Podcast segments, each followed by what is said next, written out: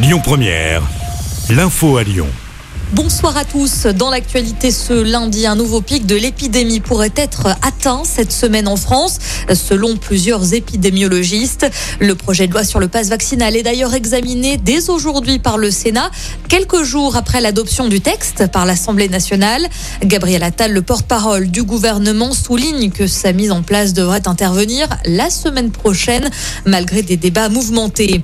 C'est l'une des conséquences de l'épidémie. La SNCF est obligée de supprimer 10% de ses trains au départ de Lyon par manque d'effectifs. Le nombre de cas contacts et d'employés touchés par le Covid ne cesse d'augmenter.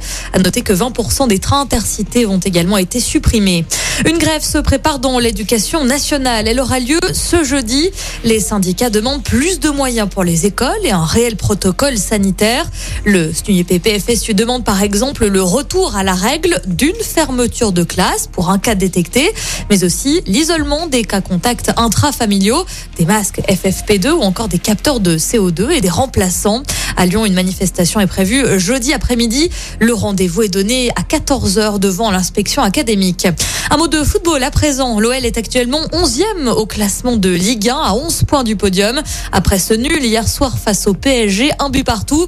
Rendez-vous dimanche pour le prochain match sur la pelouse de Troyes avant le derby face à Saint-Etienne. Ce sera la semaine suivante. Et puis on parle télévision à la radio avec la diffusion ce soir de Patron Incognito sur M6. Un chef d'entreprise lyonnais sera retrouvé dans l'émission ce soir. Il s'agit du PDG de l'enseigne Les Burgers de Papa. Le patron de la chaîne de restauration rapide intégrera son équipe de façon anonyme pour se confronter à la réalité du terrain. 45 restaurants de la marque existent en France, dont 6 sur la métropole lyonnaise. C'est à voir ce soir sur M6 à partir de 21h05. Écoutez votre radio Lyon Première en direct sur l'application Lyon Première, lyonpremière.fr et bien sûr à Lyon sur 90.2 FM et en DAB+. Lyon